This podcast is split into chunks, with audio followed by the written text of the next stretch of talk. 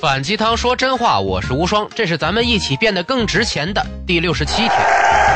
史上最大的一个金融骗局叫做庞氏骗局。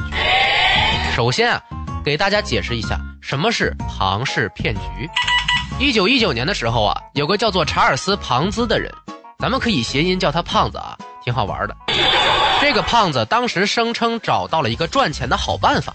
买英国的邮票到美国来卖就能赚很多。嗯，他说了一套很复杂的计算规则，总之让很多不明真相的吃瓜群众都相信他，变成了这个胖子的投资者，把钱放到他这儿去操作。这个胖子呢给出的回报率啊是九十天内回报给投资者百分之四十的利润，相当于你投资十万块钱能还给你十四万。搁现在来看，很明显是骗人嘛。没错。但是那时候美国人们很单纯善良的。都相信了他，中间啊，这个胖子就拆东墙补西墙，私下把第二波投资进来的钱作为利润返给了第一波投资进来的人。大家一看，原来真的有人得到了这么高的回报啊，就蜂拥而至到胖子这里投更多的钱。胖子在那年一共筹得了一千五百万美元。哇塞，那可是一战刚结束的时候，美元要比现在贵得多啊，搁到现在至少后边加俩零。胖子一下变成了土豪胖啊！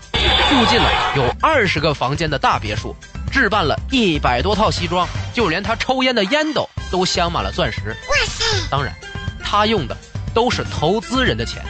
至于英国的邮票，他只买了两张。过了一年，胖子的骗局被揭发，他也被关进了监狱。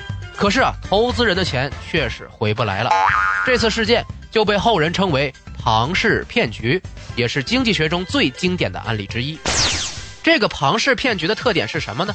总结一下，就是以下三点：第一条，绝对稳固的回报率；第二条，庞大的资金池以及暗箱操作；第三条，基金的所有者会暴富。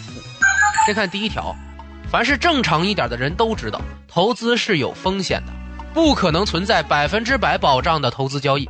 哪怕你是购买了国债，也会有这个国家破产的可能性存在呀。没错。哎，对投资稍微有些了解的人一定会说，好像我列出的特点里边漏了一条，叫做超高的回报率。嗯，没错，庞氏骗局里面百分之四十的这个回报率是绝对高于平均的基金回报率的。但是这个回报率相比所有的投资业真的是异常的高吗？并不是啊。很明显，股票市场上经常出现回报率高于百分之四十的事情嘛，而且也是短期内可以完成的呀，几率并不等于零，所以啊，我并不认为短期高额回报率是什么特有的吸引点。天使投资的回报率甚至可以高达百分之一万呢，上哪说理去啊？真正的特点还是在于人们相信这个投资一定能回来更多的钱，所以让前几波投资的人拿到回头钱就是最重要的一环。人们需要相信你的模式是成立的，才会往里继续扔钱。因此，这个绝对稳固的回报率中的“绝对”二字才是真正的特点。第二条，庞大的资金池，这个就是能支撑第一条特点的重要支柱。必须有源源不断的钱进入到这个提供资金回转的资金池，才能让前面投资的人得到回报。让这个回报率成为既定事实。这个庞氏骗局的运作核心啊，就是拆东墙补西墙，所以得有足够的新砖头运进来，把那面展示给投资人的墙修缮的特别好看，好像坚不可摧啊。而剩下的多余的砖头，不就随你处置了吗？因此，这个资金池里的钱必须都是暗中操作，不可能明显的展示给你说，我把你的钱用来给我自己买东西了。一定要巧立名目，做出各种假证据来，让你相信我没有拿你的钱做坏事哦。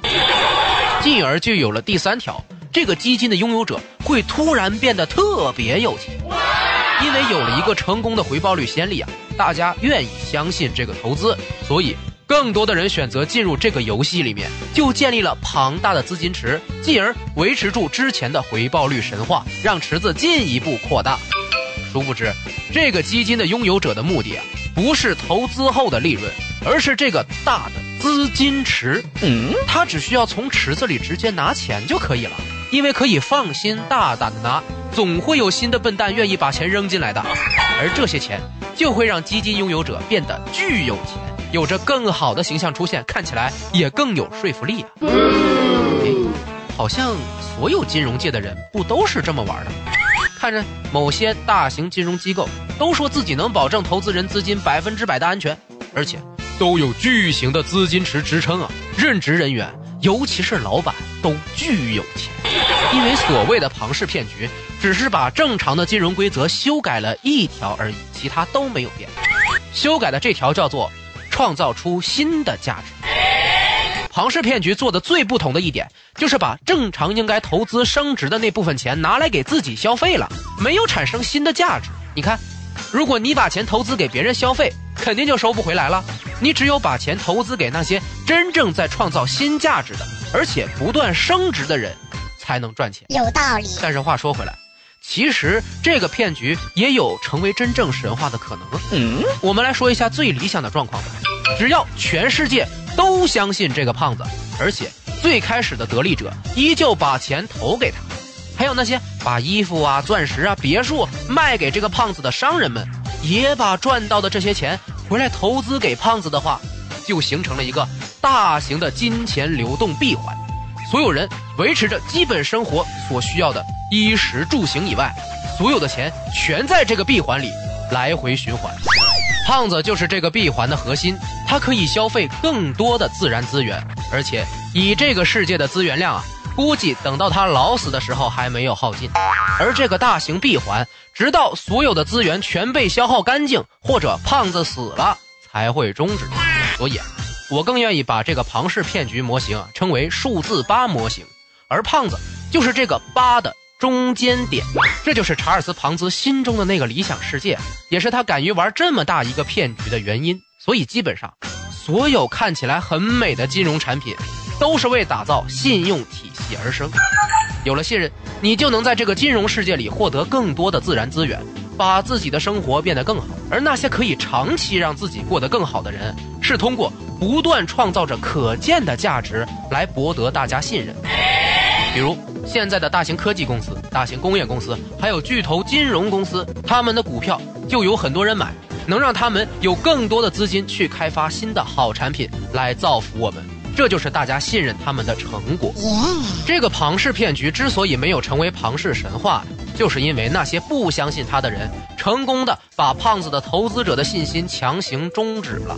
由此可见，想在人和人之间建立信任是多么困难的一件事儿。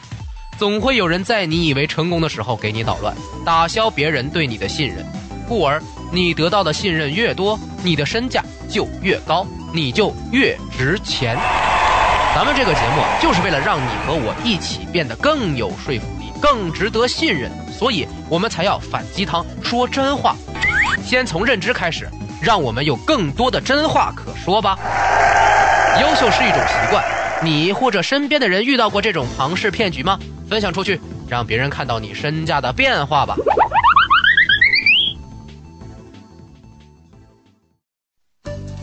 无双漫谈招合伙人啦！如果你是爱好综艺的音效后期制作者，或者是认可知识服务的有趣的文艺青年，或者你是有过平台合作经验的市场达人，快到碗里来和我们一起内容创业吧！请联系我们的微信公众号“无双漫谈”哦，我在这里。等你。